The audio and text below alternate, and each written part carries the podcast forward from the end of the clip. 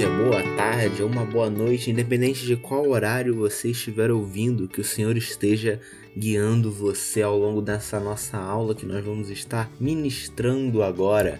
Eu sou o Ricardo e hoje a gente vai continuar os nossos estudos na primeira epístola de João, da nossa revista sobre as epístolas joaninas. A gente hoje vai estar lidando com a aula de título como brilha a verdadeira luz. Muito bem, antes de qualquer coisa, eu gostaria de te dar um aviso. Se você, no nosso grupo de WhatsApp, pediu para você ter fisicamente a sua revista DBD, é, você já pode ir até a secretaria da nossa igreja em horário de funcionamento e pegar a sua revista para que você possa ter ela, né?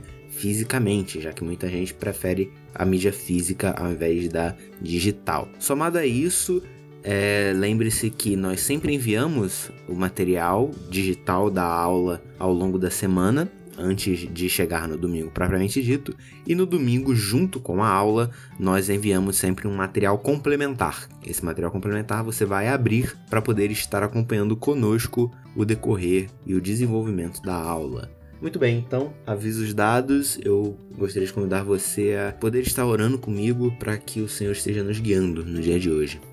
Oremos então. Senhor nosso Deus, nosso Pai, viemos a Ti por meio do Teu Filho Jesus Cristo e apenas no poder do Teu Espírito Santo, Senhor, e te agradecemos por mais um dia, por mais uma aula que agora se inicia, Senhor.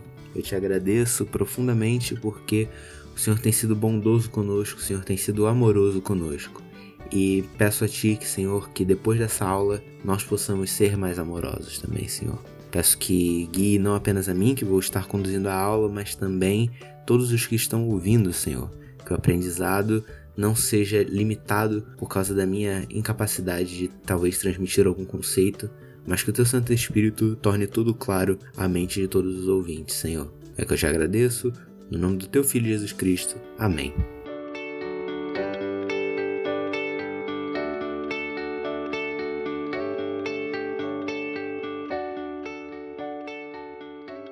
Muito bem, em aulas anteriores a gente falou um pouco sobre a temática da encarnação de Cristo e como é que esse evento é grandioso. A gente falou disso lá na aula 2. A gente também falou sobre Deus ser luz, ou seja, moralmente perfeito, se revelando a nós, e que ele é disposto a perdoar todo o pecado daquele que nele crê. A gente viu isso lá na aula 3. E por fim, na aula passada, aula 4, a gente viu como o apóstolo apresenta um teste aos crentes daquela comunidade, né? Se os mesmos verdadeiramente conhecem a Cristo, eles não poderiam viver uma vida de impiedade. E na aula de hoje, João vai nos apresentar um segundo teste para identificarmos se verdadeiramente estamos caminhando na luz. Então eu convido você a estar com o texto aberto, o texto de 1 João 2, dos versos 7 a 14. É o texto que nós vamos estar lidando hoje. Muito bem, eu vou pedir que você leia o texto inicialmente, porque são oito versículos, então se eu ler ele na sua íntegra para depois voltar e ir lendo de novo, você pode achar um pouco cansativo. Então convido você a pausar a aula, ler o texto e agora vamos à explicação do que aí está escrito. Começando pelo verso 7, vamos ler: Amados, não lhes escrevo um mandamento novo, mas um mandamento antigo que vocês tiveram desde o princípio. Esse mandamento antigo é a palavra que vocês ouviram.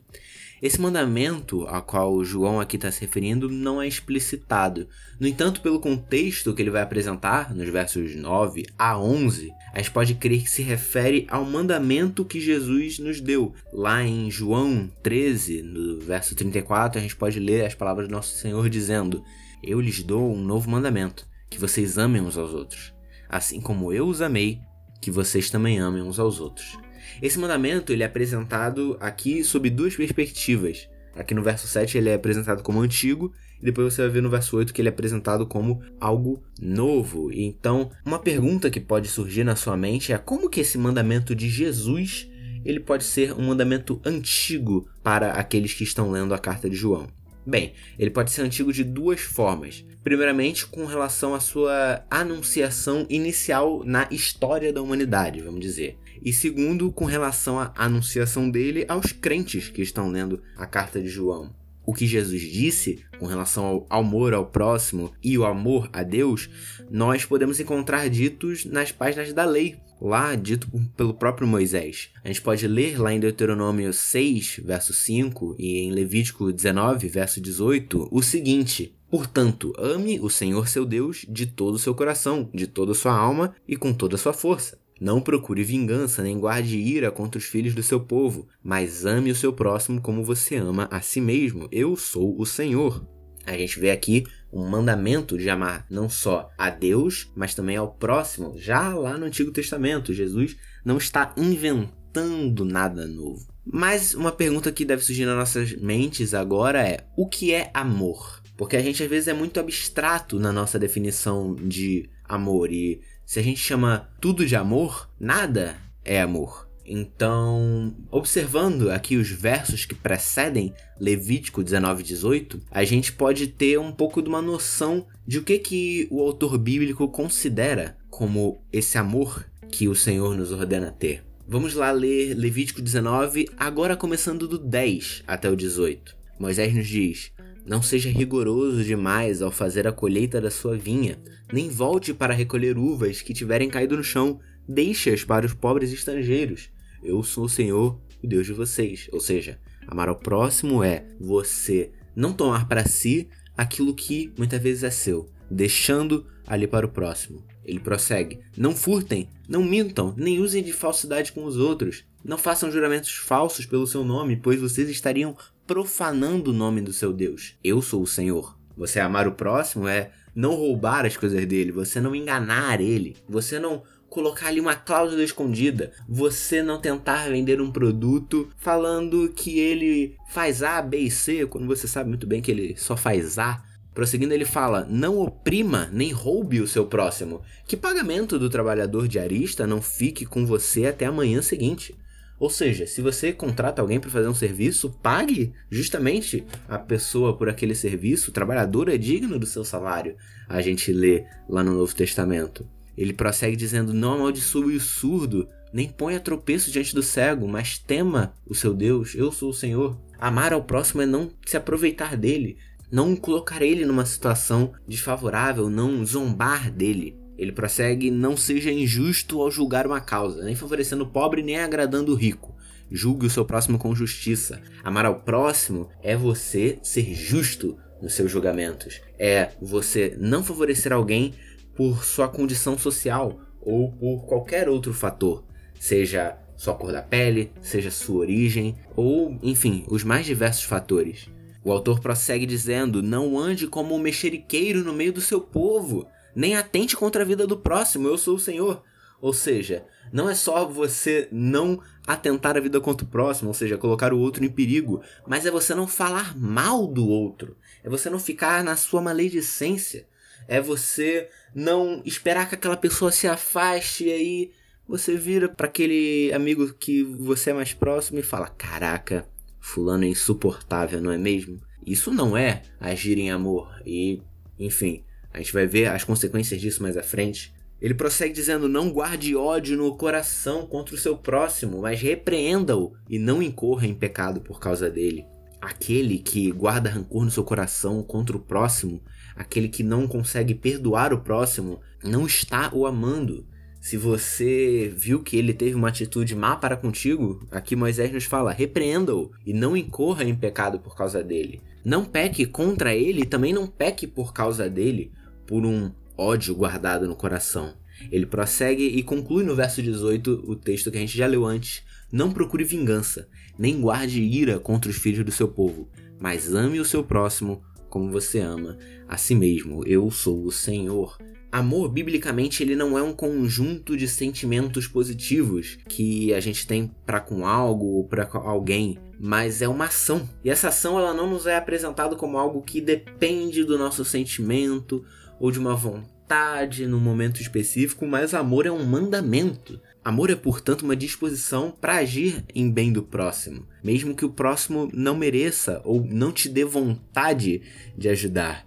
Por isso que, por exemplo, nós somos ordenados a amar os nossos inimigos, mesmo que a gente não tenha sentimentos positivos para com eles.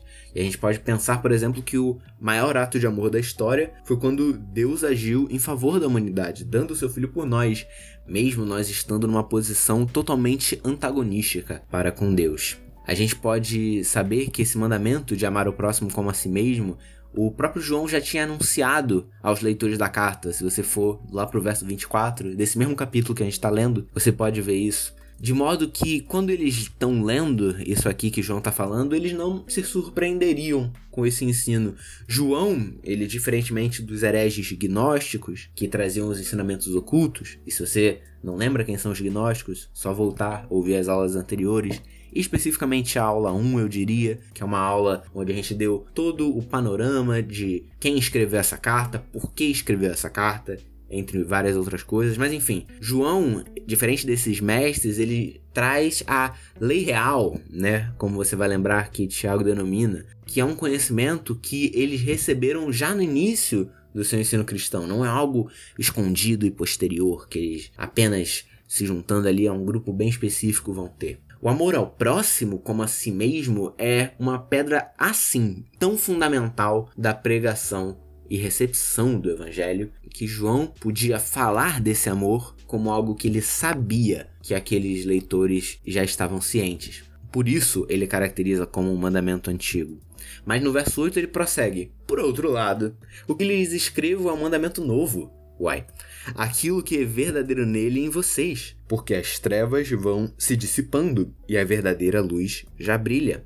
Ao mesmo tempo aqui João ele está dizendo que há um caráter de novidade no mandamento. Então, como que a gente harmoniza isso? De que o próprio Jesus, por exemplo, até mesmo nos diz que o mandamento é novo. Bem, primeiramente, o mandamento do amor ao próximo, ele é enfocado e vivenciado por Jesus de um modo que compreendemos que o nosso amor ao próximo, ele deve ser ao ponto de darmos a nossa própria vida pelo próximo. Como a gente vai ler lá em João 15, 12 e 17, o Senhor fala: O meu mandamento é este, que vocês amem uns aos outros, assim como eu os amei. O que lhes ordena é isto, que vocês amem uns aos outros. Ou seja, nós precisamos estar dispostos a dar a nossa vida pelo próximo, mesmo que a gente não goste do próximo. Ou seja, João ele está nos dizendo que da mesma forma que Jesus amou, sem olhar a posição ou qualquer tipo de merecimento, a gente também assim deve amar. O próximo não é apenas aquele que está no meu grupo e que eu gosto e que eu escolho me sacrificar por ele, mas sim todo aquele que está próximo. A gente pode ver isso, por exemplo, na parábola do bom samaritano. Esse ensino sobre o amor, ele tem que ser vivenciado e se tornar algo que é sempre uma novidade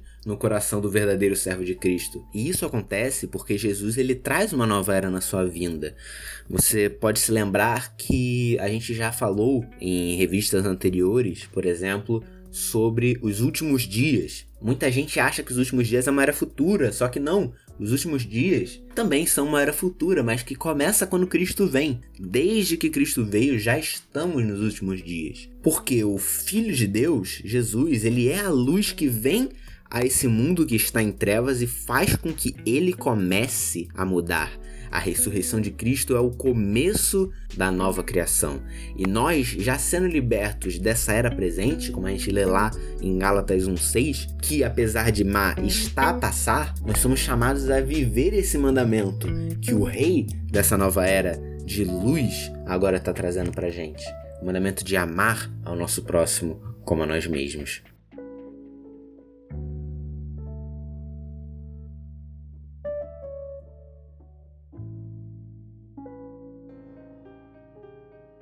Prosseguindo para o verso 9, então a gente lê: Quem diz estar na luz, mas odeia seu irmão, está nas trevas até agora. O pastor John Stott, no seu comentário, ele nos diz que a prova do caminhar na luz, que o apóstolo aqui nos apresenta, ela é uma prova social ou uma prova do amor, em contraste com a prova moral ou a prova da obediência que ele apresentou nos versos que a gente viu lá expostos pelo Marcos na aula passada. A linguagem constante aqui de João se referindo à luz é uma forma de combater os gnósticos, que também se consideravam iluminados pelo conhecimento oculto que ensinavam e alegavam ter recebido de Deus. E o servo de Jesus, que é verdadeiramente iluminado, então, ele obedece aos seus mandamentos, como a gente viu na aula passada, e Somado a isso, então ele não só segue seus mandamentos, mas ama ao seu irmão, ama ao seu próximo, vivendo em amor. Essa ação, então, de dizer que está na luz, mas odiar o irmão, vai ser elaborada como um princípio, de forma um pouco mais geral, nos versos seguintes, versos 10 e 11. Tanto que nós vamos lê-los agora, verso 10 e 11. Quem ama o seu irmão permanece na luz, e nele não há tropeço. Mas quem odeia o seu irmão está nas trevas, anda nas trevas, e não sabe para onde vai, porque as trevas lhe cegaram os olhos.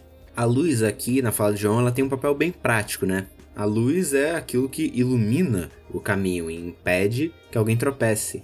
Há um contraste, então, entre dois grupos: os que estão na luz e os que estão nas trevas. Os que andam na luz e amam seus irmãos veem como parar de pecar contra eles e desejam fazê-lo. Por outro lado, os que estão nas trevas têm sua visão distorcida pelo ódio e não veem a Deus nem ao seu próximo. Todos no mundo se encontram em um desses dois grupos. Não existem pessoas que estão um pouco na sombra e um pouco na luz. Existem apenas aqueles que amam o seu irmão e aqueles que o odeiam. O nosso amor e ódio não revelam se já estamos na luz ou nas trevas apenas, mas também contribuem para a luz ou as trevas em que nós já nos encontramos. O pastor Emílio Garófalo Neto, ele convida a gente a refletir quando ele diz: porque uma vida que não se mostra num crescente amor por Cristo e pelo próximo é uma vida que não entendeu a profundidade do amor de Cristo. É pelo amor que nós somos reconhecidos. Examine sua vida. Você tem um crescente amor pelo próximo ou você só pensa em você? Uma comunidade de crentes não pode ser uma comunidade que visa o ganho próprio, mas visa serviço. Isso é amar o próximo. Nós, como cristãos, devemos ser marcados pelo nosso amor ao próximo, de modo que nós não somos identificados por agressividade, mentira, lascívia, maledicência, mas pela nossa disposição em colocar o outro acima de nós mesmos. Uma mulher cristã não deveria ter medo de apanhar, Uh, membros de igreja não deveriam ter medo de abuso de poder por parte da liderança. Um cristão não deveria fazer negócio da mesma forma que um ímpio tentando tirar proveito do seu cliente. E um cristão não deveria estar preso aos mesmos vícios sexuais do mundo. Um membro da aliança de graça que fala mal dos outros, seja na rodinha de carnecedores ou na rede social, ele é bem inconsistente, é muito estranho. Amar aquele que nos odeia, no fim das contas, é extremamente difícil. E ninguém sabe disso melhor que o próprio Jesus, né?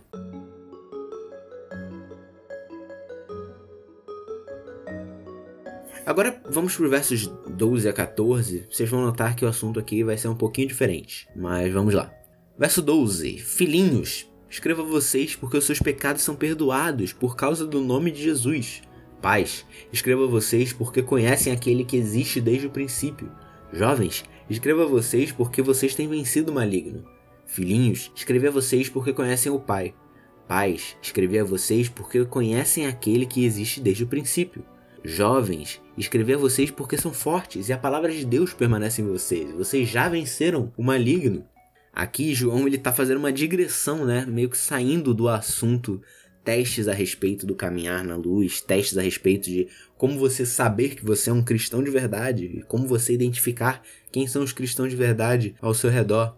Ele faz isso para poder assegurar aos leitores que ele os vê como cristãos verdadeiros e que caminham na luz, em contraste com os falsos mestres que surgiam e andavam ainda nas trevas. Ao mesmo tempo que o apóstolo aqui ele traz segurança, ele também quer acabar com a falsa segurança, não é? Aqui a gente vê que ele caracteriza três grupos, aos quais ele se refere duas vezes cada um: filhinhos, pais e jovens. Aqui, alguns acreditam que João está se referindo à idade física. No entanto, os teólogos no geral parece que não adotam essa posição. Ele está se referindo à maturidade espiritual dos mesmos. Pensemos também que cada pessoa não está necessariamente apenas em uma categoria, porque conhecendo a nós mesmos, nós podemos saber que espiritualmente às vezes agimos como crianças na fé e às vezes espiritualmente agimos como pais na fé. No entanto, no geral, nós nos encontramos em um desses grupos. Muitos, dentre os quais os pais gregos, Lutero, Calvino, eles pensam que aqui filhinhos se refere aos membros da igreja de forma geral e que tem apenas duas subdivisões, os pais e os jovens. Para esses intérpretes, a divisão é entre amadurecidos e imaturos, de modo similar a quando Paulo fala dos fortes e dos fracos na fé. No entanto, a gente vai estar tomando uma interpretação de que aqui a gente tem três grupos diferentes e em diferentes etapas da caminhada cristã, uma linha que é seguida por Agostinho e por John Stott. A intenção de João é mostrar que Cada fase da caminhada cristã possui algo marcante. Os filhinhos seriam aqueles que acabaram de chegar à família da fé, os novos convertidos, né? Eles se tornaram filhos de Deus porque tiveram seus pecados perdoados por causa do nome do Senhor. E o nome de Jesus, ele representa aqui a sua pessoa divina, a sua obra salvadora, de modo que ele é nosso advogado, ele é a nossa propiciação. E é interessante porque os mais novos, os recém-incluídos na família da fé, eles já têm a maior bênção de todas. Se você parar para pensar, por exemplo, isso não é muito comum. Até mesmo, vamos usar um exemplo nos nossos dias, se você se junta a um clube, não é normal que você já se juntando você vai ter mais recompensas. Você normalmente precisa ter um certo tempo ali naquela comunidade para que você receba as maiores recompensas. Então, aqui a gente tem uma inversão no reino. O perdão de pecados e a comunhão com Deus é o maior presente que a gente poderia receber e os novos convertidos já recebem. Ao terem esse perdão de pecados, eles conhecem a Deus, como eu já disse, e eles têm um relacionamento de amor com o mesmo. Os novos convertidos, eles têm que se assegurar dessas primeiras coisas da vida cristã, que é o perdão de pecados e a comunhão com Deus. Além disso, os mais velhos na fé, eles precisam se lembrar dessa verdade fundamental. Aquele que é um jovem na fé já foi uma criança na fé. É aquele que agora é um pai na fé, já foi um jovem na fé. Agora falando desse grupo dos pais, estes são cristãos maduros já, que já tiveram experiência de perdão e comunhão com o pai muito tempo atrás e eles não conhecem Deus apenas ainda como pai, mas também como aquele que existe desde o princípio essa velhice, vamos dizer, essa maturidade, seria a palavra correta, cristã, ela é identificada não apenas por conhecimento teológico, mas por uma verdadeira vivência e um verdadeiro relacionamento longo e duradouro com o Senhor. Quando eles erram, em prontidão eles reconhecem e eles voltam a andar no caminho correto. Os pais na fé eles são aqueles que, no caso dos homens, possuem maturidade espiritual suficiente para uma ordenação pastoral, por exemplo. Importante, no entanto, que a gente saiba que conhecimento teológico não é a mesma coisa que maturidade cristã. De nada adianta eu saber recitar um tratado teológico extenso se eu não tiver amor a Cristo no coração, para não cair nos pecados da juventude. Os pais na fé são aqueles que, mais do que nunca, são chamados a crescer e a cuidar dos que estão crescendo. Você que é recém-chegado na fé não acha que você sabe tudo. Aqueles pais na fé, eles têm um conhecimento muito maior. E pais na fé não se tornem soberbos por causa do seu conhecimento, porque isso na realidade vai mostrar que talvez você não seja um pai na fé. E entre essas duas categorias, existem os jovens, que é o grupo com a maior porcentagem de pessoas na nossa igreja. Lembre que aqui eu estou falando de maturidade espiritual, não estou falando de idade. Existe gente mais nova que eu que já tem uma maturidade espiritual muito maior. Existe gente mais velha do que eu que não o tem. Estes, que são jovens espiritualmente, são os que pelejam a peleja cristã fervorosamente, porque eles notaram que ela existe coisa que os filhinhos talvez ainda não tenham reparado. Esses são os que perceberam que além de gozar do perdão de pecados, também é um processo de libertação do domínio desse pecado. O apóstolo aqui ele afirma que os jovens têm vencido a batalha, de modo que a gente pode entender que é comum que os mesmos tenham uma vida marcada por vitórias contra o diabo e as forças mundanas e não por derrotas. Sim, os jovens terão quedas. No entanto, a gente não pode ter uma vida marcada pelo pecado. O pecado não deve ser aquilo que move a nossa vida, o nosso dia a dia, mas sim o nosso relacionamento com Cristo. João é enfático ao ponto de que ele repete essa afirmação. Se você ler os versos 13 e 14, você vai notar que ele fala duas vezes a mesma coisa, mas na segunda ele fala que eles conseguem isso apenas porque eles captaram a revelação divina. E eles agora estão se amoldando a viver o caminho de luz que é o Senhor. Porque eles compreenderam o que o salmista diz lá no Salmo 119:9. De que maneira poderá o jovem guardar puro seu caminho? Observando a tua palavra aqueles que são jovens na fé, e eu estou incluso nisso, nós devemos usar os meios que o próprio Senhor nos dá para que possamos conhecê-lo. Se a gente diz que o conhece, mas não o obedece, não ama o próximo, nós somos mentirosos. Se nós dizemos que queremos conhecê-lo, mas não ligamos para Sua palavra, não fazemos orações a Ele, não buscamos estar com os nossos irmãos reunidos em culto, não buscamos ajudar os nossos irmãos na sua luta contra o pecado, nossas alegações de que nós queremos conhecer a Jesus, ó, oh, nossa, a gente canta isso até bastante, né? Elas são bem mentirosas se a gente não tem isso na realidade. Então, que a gente possa amar um ao outro e crescer, não sozinho, mas como um corpo. Que a gente olhe mais para a santificação não como um processo individual, mas como um processo corporativo mesmo. Corporativo no sentido de que eu ajudo o meu irmão a se santificar e o meu irmão me ajuda na minha santificação. Eu amo o meu irmão não apenas porque eu gosto dele, porque a gente depois do culto vai e consegue bater um papo sobre algo que não tem muitas vezes nada a ver com o evangelho, mas eu amo o meu irmão e eu ajo em amor com ele quando eu busco torná-lo mais parecido com Cristo e quando eu busco me tornar mais parecido com Cristo. Se os filhinhos são o coração do corpo, os jovens os braços e os pais o cérebro, vamos dizer, que hajamos verdadeiramente como o corpo de Cristo e busquemos fortalecer e amar uns aos outros. Amém, irmãos? Muito bem, vamos estar orando então. Nossa aula se encerra. É isso. Se lembre de que você pode passar na secretaria em horário de funcionamento para pegar a sua revista se você pediu ela lá no grupo. Oremos então, irmãos. Senhor nosso Deus, Deus amado, eu te agradeço pelo que o Senhor tem feito em nossas vidas. Eu te agradeço porque temos o perdão de pecados. Te agradeço porque podemos conhecer a Ti, Senhor, através da Tua palavra e falando contigo. Te agradeço, Senhor, porque essa aula foi ministrada e acredito eu que ela pode estar tocando no coração de alguém, Senhor. Peço que antes de tocar no coração de outra pessoa, que primeiro ela toque no meu, Senhor. Te agradeço profundamente por todos os jovens que estão ouvindo essa aula, Senhor. Peço que esteja os guiando ao longo dessa semana. Que eles coloquem, Senhor, e eu me incluo nisso, o outro acima de si mesmos. Que nós possamos servir, que possamos ajudar nossos irmãos no processo de santificação, que não olhemos para as nossas vontades apenas, mas que olhemos para o outro em amor, para que amemos os outros verdadeiramente, Senhor. É o que te peço e te agradeço, Senhor. Em nome do teu Filho Jesus Cristo. Amém.